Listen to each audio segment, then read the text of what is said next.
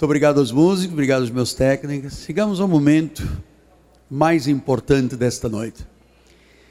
Estamos estudando uma visão de Deus para o resto da nossa vida. E esta noite, especificamente, nós vamos entrar numa área que exige conhecimento apostólico para tratar. Capacitado na visão do dar. Abra sua Bíblia, por favor, em 1 Timóteo, capítulo 6, versículo números 17 a 19.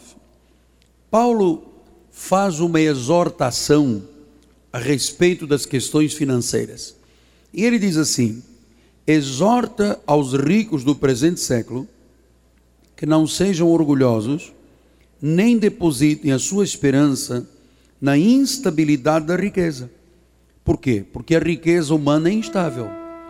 Por causa do terremoto do Japão, as bolsas perderam um trilhão de dólares. Portanto, acreditar só nas riquezas desta terra gera instabilidade. Mas, disse Paulo, em Deus, que tudo nos proporciona ricamente para o nosso aprazimento, para que nós desfrutemos da vida. Que pratiquem o bem, sejam ricos de boas obras, generosos em dar, prontos em repartir, que acumulem para si mesmos tesouros, sólido fundamento para o futuro, a fim de se apoderarem da verdadeira vida. Amados, dentro destes três versículos há um conhecimento profético que precisa de ser revelado à igreja. Que esta palavra abençoe todos os corações. Vamos orar ao Senhor.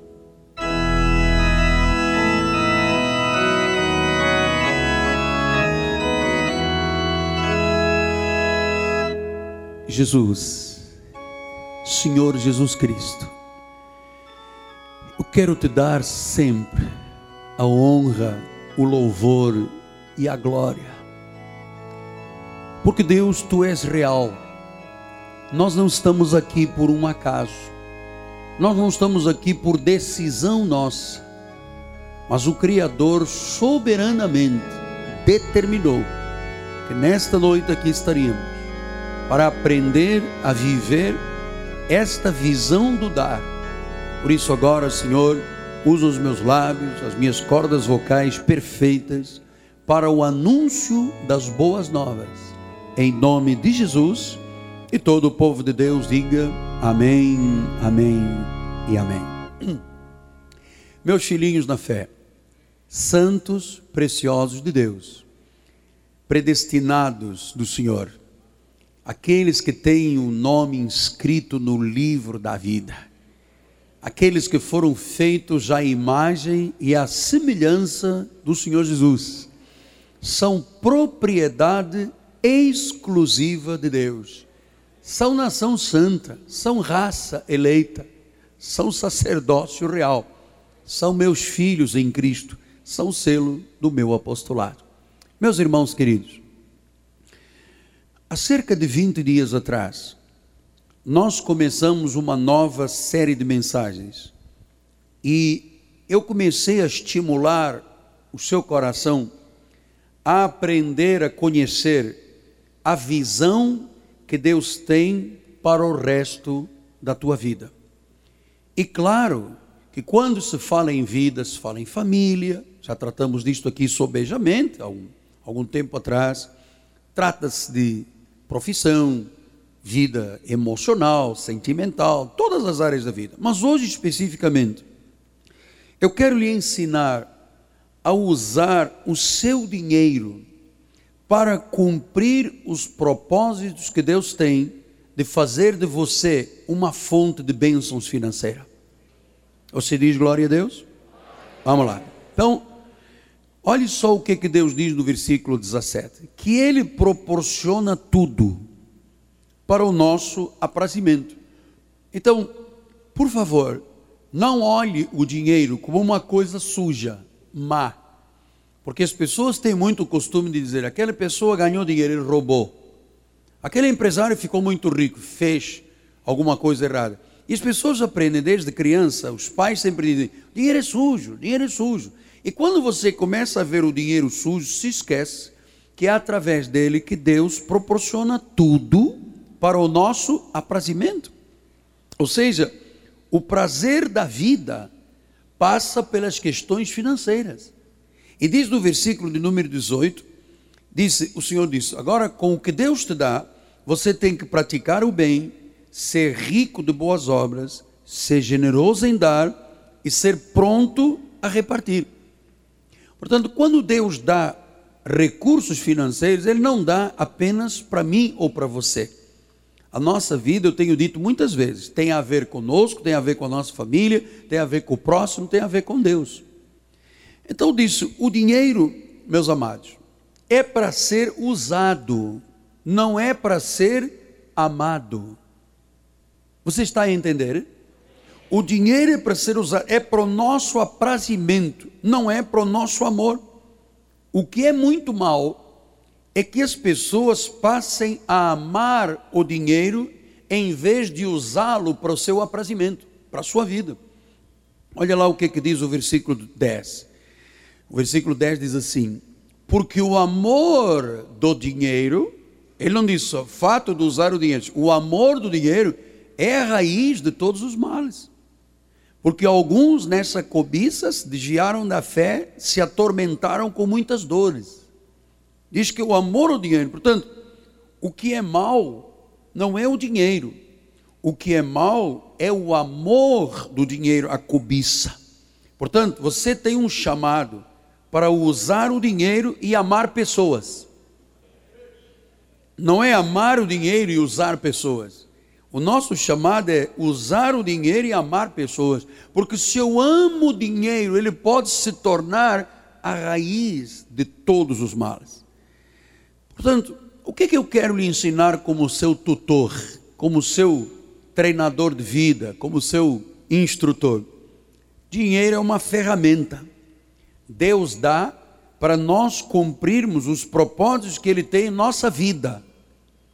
Por isso, o que, é que Ele diz? Quando você recebe, diz o versículo 19, você reparte, você faz boas obras, você divide, é generoso no dar, reparte, e o que, que acontece? Você passa a acumular para você mesmo, não é para o teu vizinho, para você mesmo, tesouros e esses tesouros é que geram um sólido fundamento para o futuro. Ou seja, mesmo que venha terremoto, tsunami, que vier sobre a tua vida, você vai ter um sólido fundamento.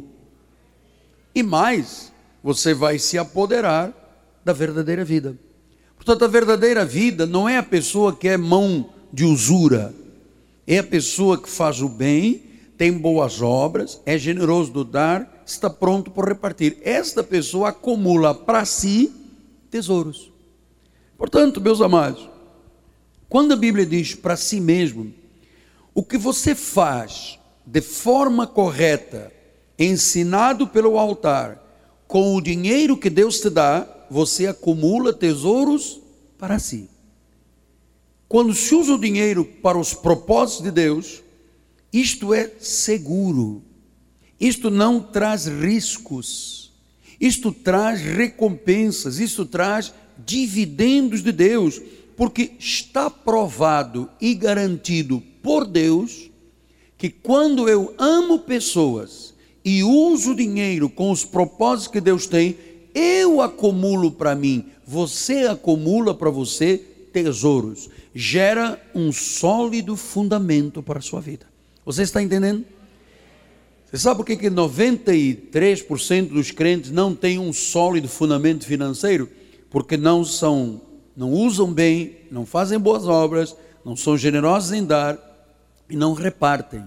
Diz: Vem a mim. Se você disser só vem a mim e não quiser fazer o que a Bíblia manda, praticar o bem, boas obras, generoso e repartir, você não tem tesouros, você não tem sólido fundamento. Portanto, quando você investe o seu dinheiro na obra de Deus, você investe para você mesmo, para a tua vida, aqui e para o futuro, até o ponto de chamar tesouro do céu. Então, eu quero, a primeira coisa que eu quero que você guarde em sua mente é: Deus quer que façamos um investimento no tesouro de Deus. Eu posso pegar o meu dinheiro, ir no Bradesco, ir no Itaú, ir na, enfim, qualquer banco e investir. Eles pagam 4,5% ao ano. Quando você investe no tesouro de Deus, diz em Mateus 6, 19 e 20, não acumuleis para vós outros tesouros sobre a terra, onde a traça, a ferrugem corroem, os ladrões escavam e roubam. Mas ajuntai para vós outros tesouros no céu, onde traça nem ferrugem corrói, onde os ladrões não escavam nem roubam. Quer dizer que uma coisa é eu pensar em mim e outra coisa é eu pensar em mim e em Deus. Então, disse Jó 24, 22, 24, 25, já temos lido aqui, olha lá. Deitares ao pó o teu ouro e o ouro de Ofir entre as pedras dos ribeiros, quer dizer, aquilo que você tem na obra de Deus, o Todo-Poderoso será o teu ouro e a tua prata escolhida. Portanto, nós estamos aprendendo que quando nós usamos o nosso dinheiro na obra de Deus, nós estamos também, além de fazer um investimento no tesouro dos céus, nós estamos expressando o nosso louvor a Deus. Claro que eu acho que para alguns irmãos isto parece muito ingenuidade, mas isto é a realidade. Esta é a realidade. Porque se você quer fazer o coração de Deus feliz, você tem que honrar a palavra de Deus.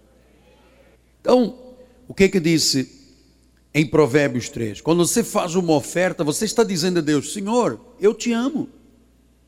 Tu tens o primeiro lugar na minha vida, tu tens a minha honra. Por isso é que Jesus diz: honra o Senhor com os teus bens e com as primícias de toda a tua renda. Você, quando dizima, você, quando oferta, você está fazendo o coração de Deus feliz, você está honrando Deus, você está dizendo: Senhor, eu te amo e em função disto eu te sirvo.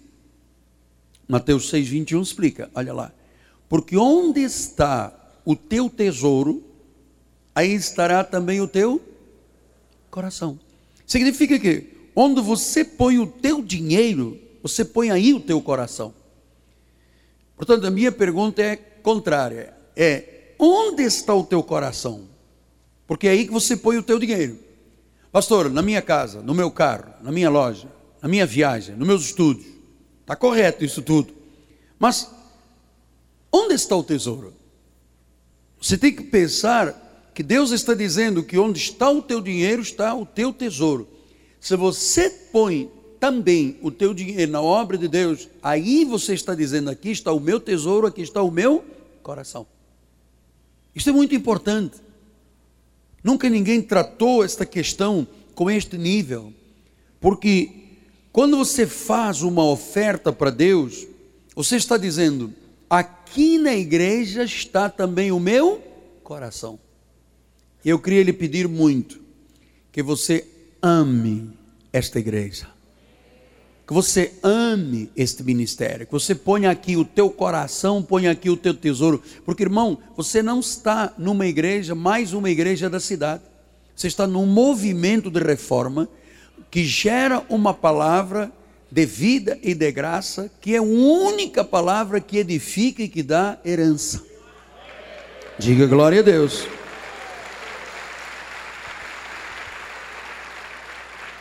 Então, uma oferta é um ato de louvor a Deus. Se eu saio de casa e digo, eu vou levar a minha, minha oferta, o meu dízimo para a minha igreja, quer dizer que o meu coração está aqui. Porque há pessoas assim, eu vou levar o meu dinheiro para o Vasco da Gama, para o Fluminense, para o Flamengo. Essas pessoas não estão erradas, porque é ali que está o coração delas. Elas põem lá o tesouro delas. Mas nós colocamos o tesouro onde está o nosso coração. Eu vou lhe dizer, meu amado, é simples, muito fácil de você ver que o meu coração está aqui dentro. Porque é aqui que está o meu tesouro, é aqui que está o meu Deus, é aqui que está a comunhão dos santos, é aqui que está a igreja de Jesus Cristo. Então, eu gosto muito disto porque em Levítico 27 e 28, já no antigo pacto, Deus dizia assim: No entanto, nada do que alguém dedicar, alguém dedicar irremissivelmente ao Senhor, de tudo o que tem, seja homem ou animal ou campo, da sua herança, se poderá vender nem resgatar. O que, que Deus está dizendo?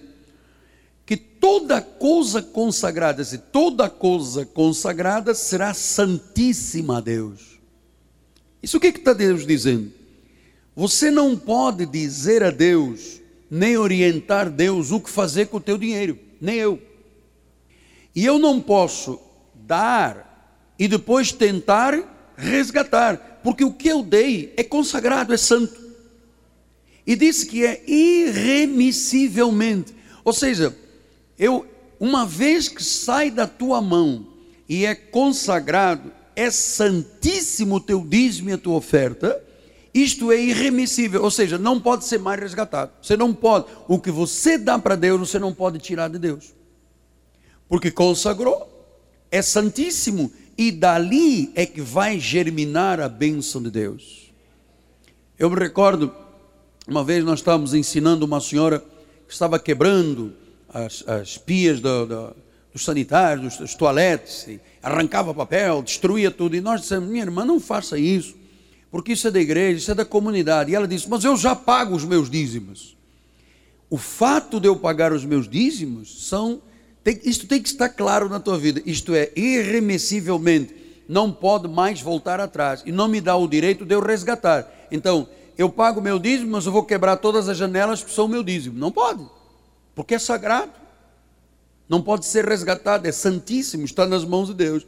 Então, 1 Coríntios 16, 2, o Senhor disse: No primeiro dia da semana, cada um de vós ponha de parte em casa conforme a sua prosperidade. Então o que é que Deus diz? O primeiro dia da semana traga, ponha de parte em casa e depois traga. Ou seja, até oferecer a Deus tem que ser planejado. Eu não posso vir à igreja, ai, chegou o momento do ofertório, está aqui a minha moeda que eu guardei lá no fundo do poço. Não. Eu, em casa eu digo, está aqui uma parte, Senhor, 10% é teu, 10% eu guardo, 80% eu, eu uso, mas eu posso tirar desses 80% uma oferta de amor. Eu planejo a minha vida. Porque eu sei que tudo que eu entrego para Deus, eu estou entregando, primeiro, irremessivelmente, eu não posso mais resgatar. Isso se torna sagrado e isto faz com que a prosperidade seja parte da minha vida. Você tem que pensar desta forma. Ponha de parte. Então tem que ser uma coisa que você deseja. Eu desejo honrar a obra de Deus, porque é aqui que está o meu tesouro, é aqui que está o meu coração. Deuteronômio 14, 22 diz isto, olha lá. Certamente, portanto, aqui é uma coisa óbvia, se é de Deus, tem que ser assim. Certamente darás os dízimos de todo o fruto das tuas sementes, que ano após ano se recolher. Mas apóstolo, mas eu não tenho semente nada. O fruto da semente é o quê? É o fruto do teu trabalho. Sim, mas aqui Deus está falando de agricultura. Era como os judeus viviam. Se você viver da agricultura, você tem que trazer as tuas mangas, banana, caju, kiwi, é, manga, goiaba. Você tem que trazer para casa de Deus. Maçã.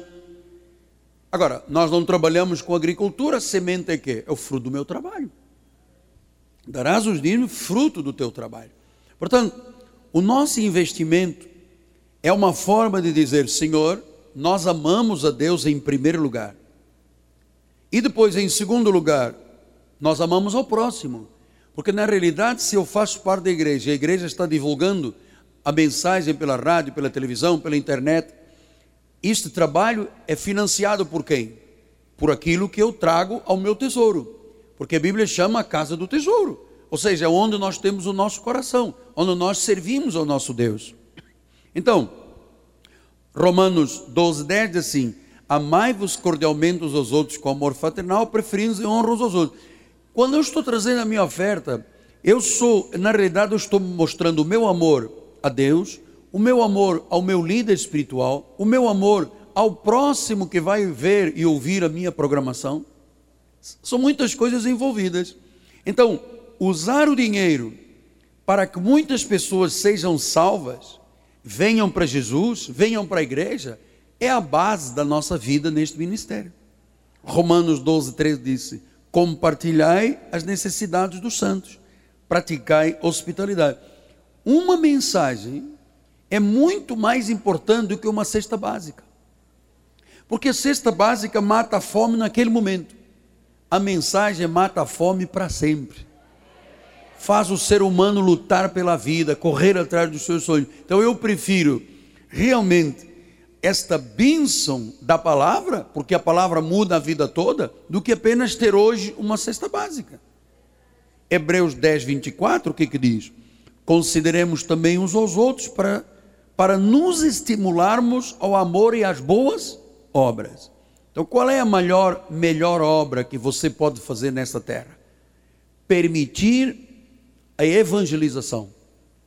Porque você está ajudando as pessoas necessitadas da verdade a tomarem posse das suas vidas. E você estará acumulando tesouros nos céus.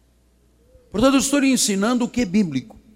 2 Coríntios 9, 13 diz isso o serviço dessa assistência não só supra a necessidade dos santos, mas também redunda em muitas graças a Deus, visto como, na prova desta ministração, glorificam a Deus pela obediência da vossa confissão, quanto ao Evangelho de Cristo e pela liberalidade com contribuís para eles e para todos. Ou seja, quando eu estou contribuindo para a obra de Deus, eu estou contribuindo para mim e para todos. Todos quem? Todos que vão ouvir a palavra, todos os que vierem para a igreja, todos que fizerem parte do corpo de Cristo. Então, quando você diz que ama, você sabe, amor tem que dar.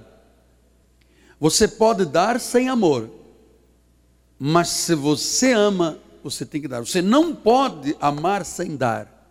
Porque a Bíblia diz que Deus amou o mundo e deu. Portanto, isto é parte dos ensinamentos do povo maduro da graça de Deus.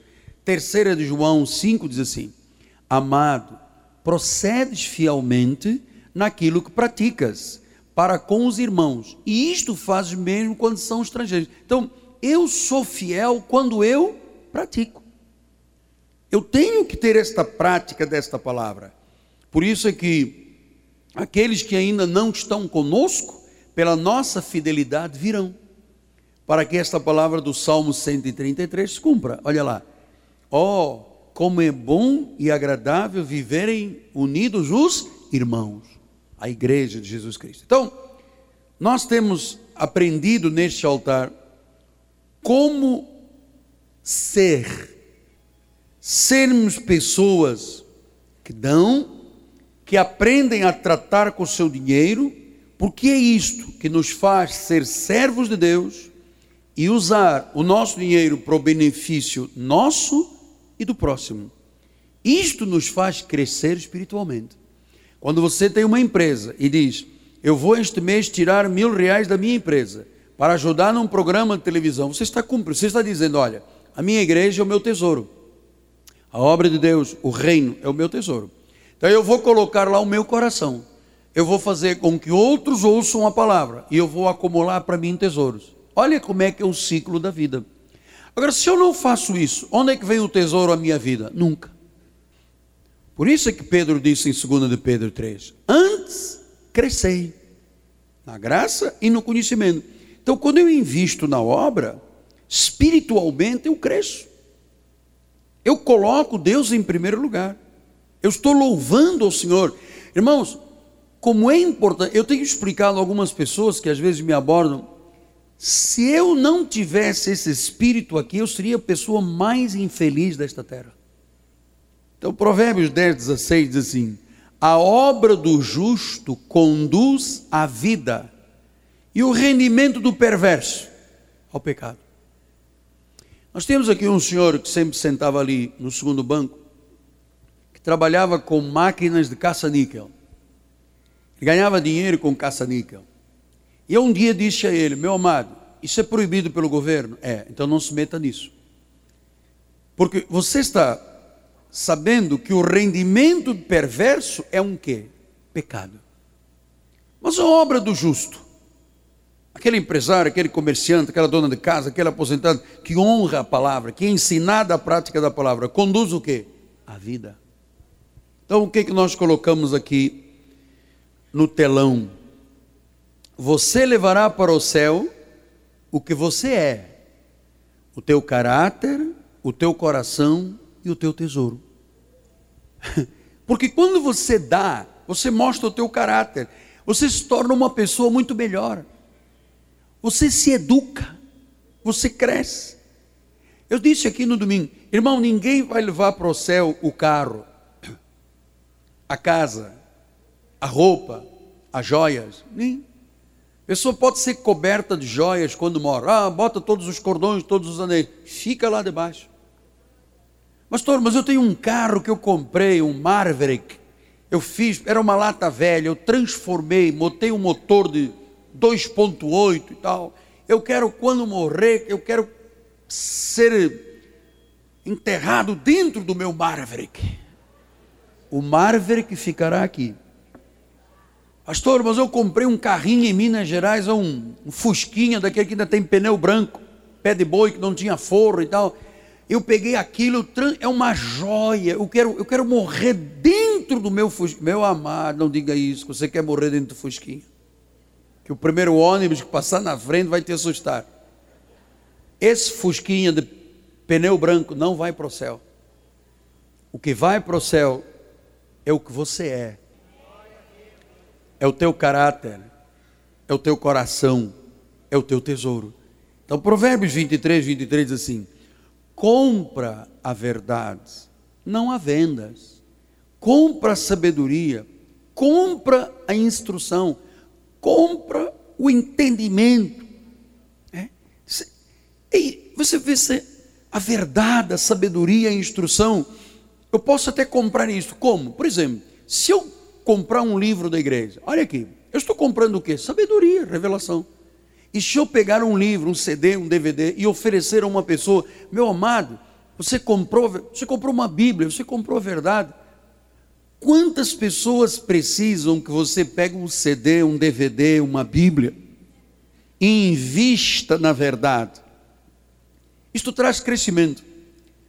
Todas as vezes que eu dou, eu me sinto maior. E todas as vezes que alguém retém, sabe que é menor, vai perder. Então, Isaías 52, 55, 2 diz assim: Porque gastais o dinheiro naquilo que não é pão e o vosso suor naquilo que não satisfaz? Ouvi-me atentamente, comei o que é bom e vos deleitareis com finos bons. Então, diz que há coisas que você compra, mas que não satisfazem. Há coisas que nós compramos que não satisfazem. É, é gastar o suor, tudo bem, se é alimentação, se é o pão, se é as coisas da vida. Mas há coisas que às vezes a pessoa gasta, que é dinheiro jogado no lixo, que poderia ser dinheiro investido na obra de Deus. Provérbios 16, 16, olha lá. Quanto melhor é adquirir a sabedoria do que o ouro, e mais excelente adquirir a prudência do que a prata. Então, você se torna sábio quando você investe em Deus e não está preocupado somente no ouro desta terra. Nosso dinheiro tem que ser usado com propósitos de Deus, porque é Deus que dá o retorno. Então, com o nosso dinheiro, nós servimos a Deus e servimos ao próximo. 2 de Coríntios 8, 13 e 4. Olha lá. Porque eles, diz Paulo, testemunho eu, na medida das suas posses, e mesmo acima delas, se mostraram o quê? Voluntários. Pedindo-nos com muitos rogos a graça de participarem da assistência dos santos. Então diz que havia uma igreja que pedia a Paulo: Paulo, deixe-nos participar da obra de Deus, né? deixe-nos participar da assistência aos santos. Essa igreja faz isso. Todo idoso que aqui entra é alimentado, toda criança que aqui é na escola dominical é alimentada. Eu me recordo, creio que há uns quatro ou cinco anos atrás, eu estava lendo um jornal de um sábado e dizia assim numa metade de uma página: Igreja Assembleia de Deus da Gávea vai ser leiloada porque não pagou IPTU. Eu estava com a minha esposa na sala e digo: Nani, eu não aceito isso. Eu não sei quem é o pastor, não sei quem é a igreja, não sei nada. Mas eu não aceito que a prefeitura vai leiloar uma igreja que foi construída com o suor do povo porque não pagou IPTU. Eu passei umas duas horas, liga para um, liga para outro, conseguimos chegar ao, o rapaz tomava conta da igreja e consegui chegar ao pastor. Liguei para o pastor e disse: Pastor, o senhor é o pastor da Assembleia de Deus? Sou sim. Estou aqui com o jornal O Globo dizendo que vão leiloar a sua igreja na segunda-feira, que o senhor não pagou IPTU. É verdade. Eu disse: o senhor não vai leiloar a sua igreja. A minha igreja vai pagar esse IPTU. Eu não sei quem se lembra, depois de um domingo de ceia que ele veio aqui, quem se lembra? Olha lá, muita gente estava aqui, sabe o que eu estou falando. Esse pastor estava morrendo em casa porque ia se vender. A, a prefeitura ia leiloar a igreja para pagar IPTU. Sabe o que nós fizemos? Pegamos o nosso contador, foi na prefeitura, ele devia 5 mil e poucos reais de IPTU. Iam vender uma igreja por causa de 5 mil reais. Eu, o nosso contador foi lá, foi a dívida ativa e fez um acordo do acordo de 5.800 caiu para 1.900 e nós pagamos. E esse pastor veio aqui, um gordinho, lembra-se, um moreno gordinho, esteve aqui chorando e dizendo: A minha denominação não fez nada por mim, não deu assistência aos santos, mas a igreja do apóstolo Miguel Ângelo fez. E chama-se assistência dos santos. Assistência aos santos. Meu amado, você sabe, qualquer situação que vitimize pessoas no Rio de Janeiro, nós participamos imediatamente. A sociedade bíblica precisou de fazer uma obra lá, eu paguei, a nossa igreja pagou um piso inteiro na sociedade bíblica. A Academia Evangélica de Letras precisou de coisas, nós ajudamos a botar as becas, as medalhas, os estatutos, os diplomas.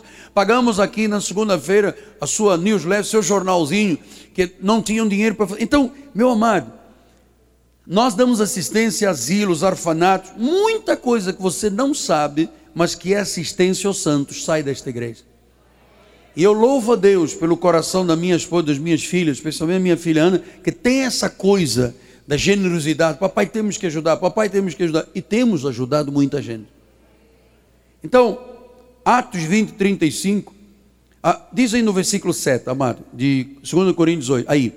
Como, porém, em tudo manifestais sobreabundância, tanto na fé e na palavra como no saber, em todo o cuidado, o vosso amor para convosco, assim também abundeis nesta graça. Então nós temos que manifestar o nosso cuidado. Manifestar o nosso cuidado. Por que, que nós vamos abrir uma, uma igreja na Barra? Não é para dividir esta igreja. Se alguém daqui for para lá, eu fecho a igreja. É para ganharmos gente de lá. Por quê? Porque muita gente me escreve, telefona e diz: Apóstolo, gente não aguenta mais tanto rock, tanta baile, tanta festa nas igrejas, tanta bola de neve, tanta bola de gude, tanta coisa. Nós queremos alguém que nos ensine a palavra. Nós queremos Bíblia. Basta do toque de rock dentro da igreja. Então nós vamos lá. Vamos abrir. Então Deus tem testado a muitos neste ministério, dando semente, só para ver a atitude que cada um tem. E eu vou dizer uma coisa: Deus está te vendo nesta igreja. Esta igreja você não pode ser agente secreto, invisível aqui dentro. Não, não, aqui não, você não é invisível. Deus está vendo e está te testando. Olha, Deus tem dado muito dinheiro a muita gente nesta igreja que tem fechado a sua mão. Porque está dizendo: o meu tesouro não está nesta igreja. Meu tesouro é que eu quero comprar mais uma casa, mais um carro, mais uma loja, mais não sei o quê. Meu amado, você terá tudo isso muito mais rápido do que você imagina se você for uma pessoa que segue Atos 20, 35. Melhor, mais bem-aventurado é dar do que receber. Portanto, Deus tem testado a muitos. Por isso ele diz em Provérbios 11, 24: A quem dá liberalmente, ainda se lhe acrescenta. Mas o que retém mais do que justo é pura perda. Você sabe quantas pessoas perdem tanto na obra de Deus por fazerem isso? Então, quanto mais você dá, mais Deus lhe dá. Quanto mais generoso é com Deus, mais generoso é Deus é contigo. Provérbios 28, 27 diz assim: O que dá ao pobre não terá falta, mas o que der esconde os olhos será acumulado de quê? Maldições. É por isso que os governos são todos amaldiçoados, que não cuidam das pessoas pobres. Nós temos uma visão de cuidar das pessoas pobres. Provérbios 19, 17 diz assim: quem se compadece do pobre, ao Senhor empresta, e este lhe paga o seu benefício. Deus paga benefício, não paga benefício do INSS, 542 reais. Paga benefício, acumula de bênçãos a vida da pessoa. Isso significa o quê? Em síntese, apóstolo. É como você investir num banco dos céus. Só que o retorno é muito maior.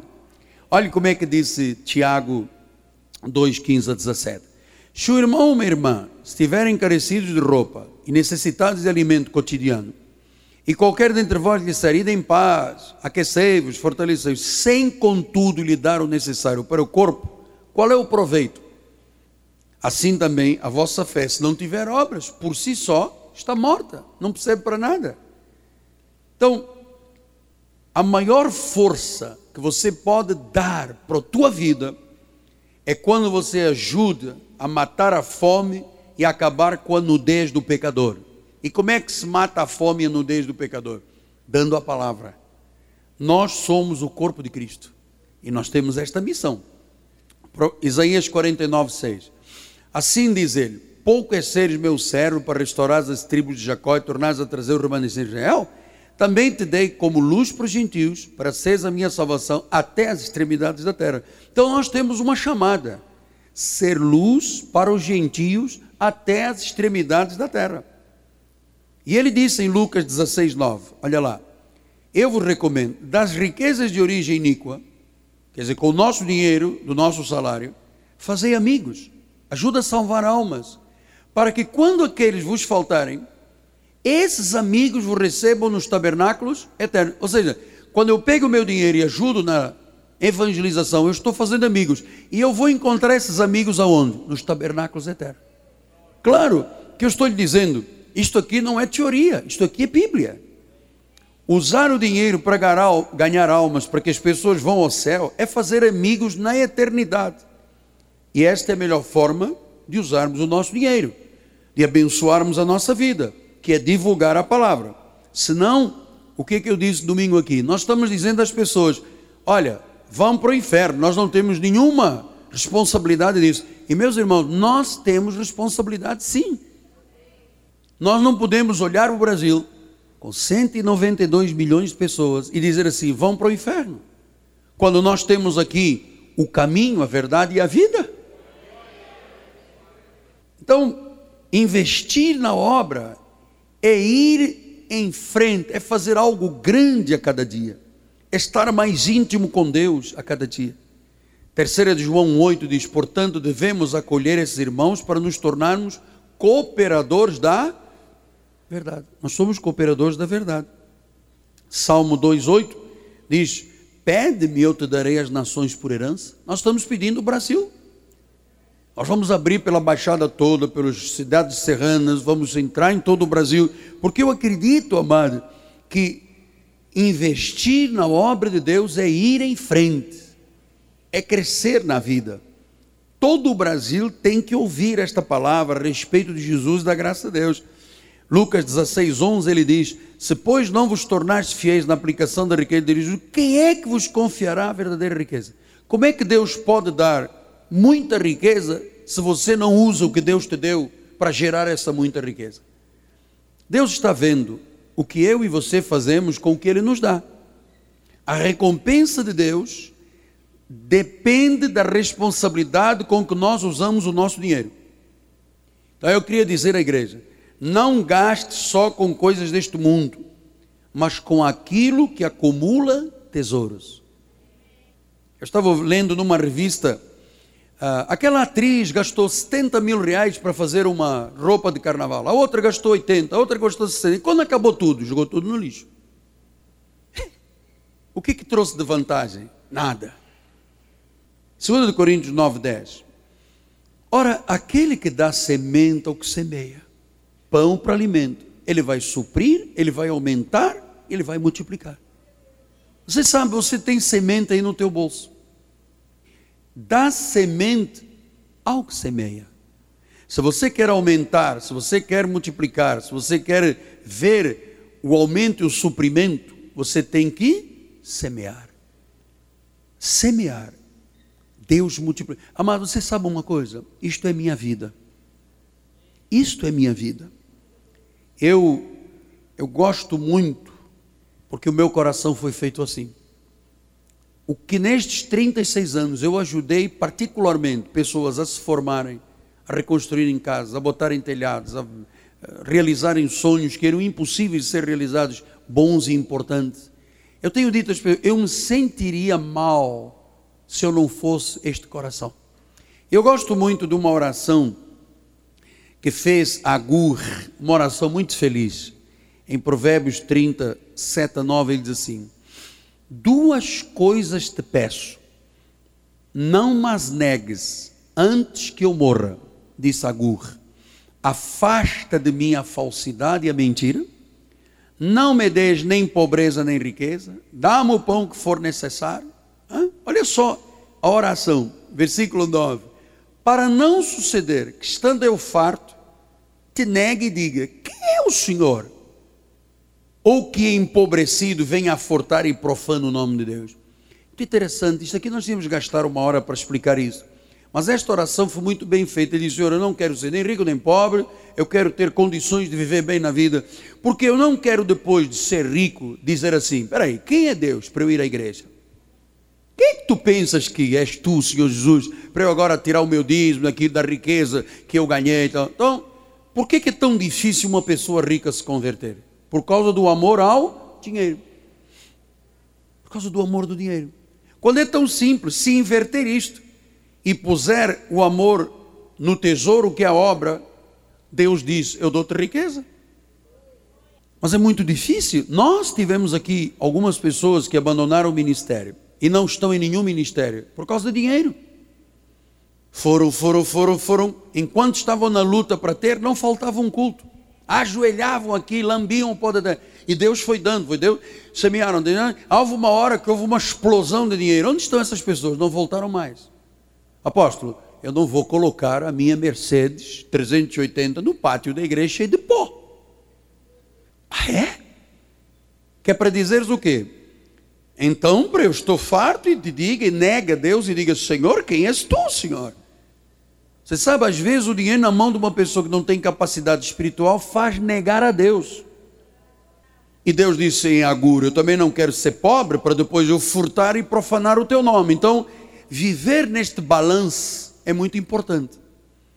Saber que eu tenho a bênção de Deus, nada me faltará, mas não ser uma pessoa quem Deus, que Deus deu e depois diga: Senhor, quem é o Senhor? E negar. A maioria dos ricos desta terra negam a Deus. E onde estão a maioria dos ricos que não negam a Deus e que são cada vez mais ricos? Nos Estados Unidos. Eu vi, eu estava numa igreja um domingo de manhã, o pastor precisava de pagar 9 milhões de dólares. Compraram, construíram uma catedral gigante, fizeram um empréstimo bancário eles tinham que dar o chamado down payment, que é um pagamento antecipado que se faz dos juros nos Estados Unidos. 9 milhões. E o pastor pegou um, um envelope e disse, eu estou aqui com mil dólares, o outro 500 dólares, 600. Ele disse, eu preciso de 9 milhões. Meus irmãos, a igreja grande, o pastor ali suado, suado. De repente se levanta um senhorzinho, estava no primeiro banco, com um cartãozinho. O pastor pegou o cartão, sentou, começou a chorar, chorar, chorar. Pensavam que era até uma ameaça de sequestro, de morte, a sogra abandonou, não vai mais comer churrasco em casa. Sabe aquela coisa que dá tristeza quando a sogra não quer vir a casa? Enfim. Aí todo mundo começou a chorar. Eu disse, eu vou também chorar, que é para não ficar mal. Eu também, ai, o que, que foi? O que, que foi? E o pastor disse: Estou recebendo aqui o cartão. O irmão não sei o que, que está aqui na frente. Ele é o diretor presidente do banco tal, e ele está dizendo: Eu dou os 9 milhões de dólares para a igreja. Meu amado, meu amado, dinheiro é ferramenta, dinheiro é investimento, dinheiro é a forma de você colher, porque eu termino com duas passagens, Eclesiastes 11, 4 diz assim: Quem somente observa o vento, nunca semeará, nunca cegará. Quem somente observa o vento, nunca semeará. E o que olha para as nuvens, nunca cegará. Então, eu queria que você esta noite terminasse este culto e se sentisse verdadeiramente ajudado. A, você está sendo ajudado pelo altar e agora você vai se ajudar a realizar os teus sonhos, investir na obra e salvar almas. Eu termino com 1 de Crônicas 29. O povo se alegrou com tudo o que fez voluntariamente, porque de coração íntegro deram eles liberalmente ao Senhor quando o rei Davi se alegrou com grande júbilo. Pelo que Davi levou o Senhor perante a congregação e disse: Bendito és tu, Senhor Deus de Israel, nosso Pai de eternidade a eternidade. Tu, Senhor, Teu, Senhor, é o poder, a grandeza, a honra, a vitória e a majestade. Tudo é teu, teu é tudo quanto há nos céus, na terra, Senhor. É o reino, tu te exaltaste por chefe sobre todos. Riquezas e glória vêm de ti, tu dominas sobre tudo. Na tua mão há força, há poder, contigo estou a engrandecer e em tudo dar força. Agora, pois, ao nosso Deus, graças te damos e louvamos o teu glorioso nome. Porque quem sou eu? Quem é o meu servo? Quem é o meu povo para que pudéssemos dar estas coisas para Deus? Davi estava dizendo: como é que nós podemos dar a Deus? E ele disse: porque tudo vem de ti e das tuas mãos tu damos. Meu amado, receba abundância nunca vista na tua vida. Nunca vista. Amanhã de manhã, grandes negócios, grandes oportunidades, grandes vitórias, grandes milagres, grandes prodígios, grandes maravilhas para tu seres, como disse Davi, das tuas mãos tu damos. Que a riqueza de Deus seja selo da tua vida, em nome de Jesus. E todo o povo de Deus diga: Amém, Amém e Amém.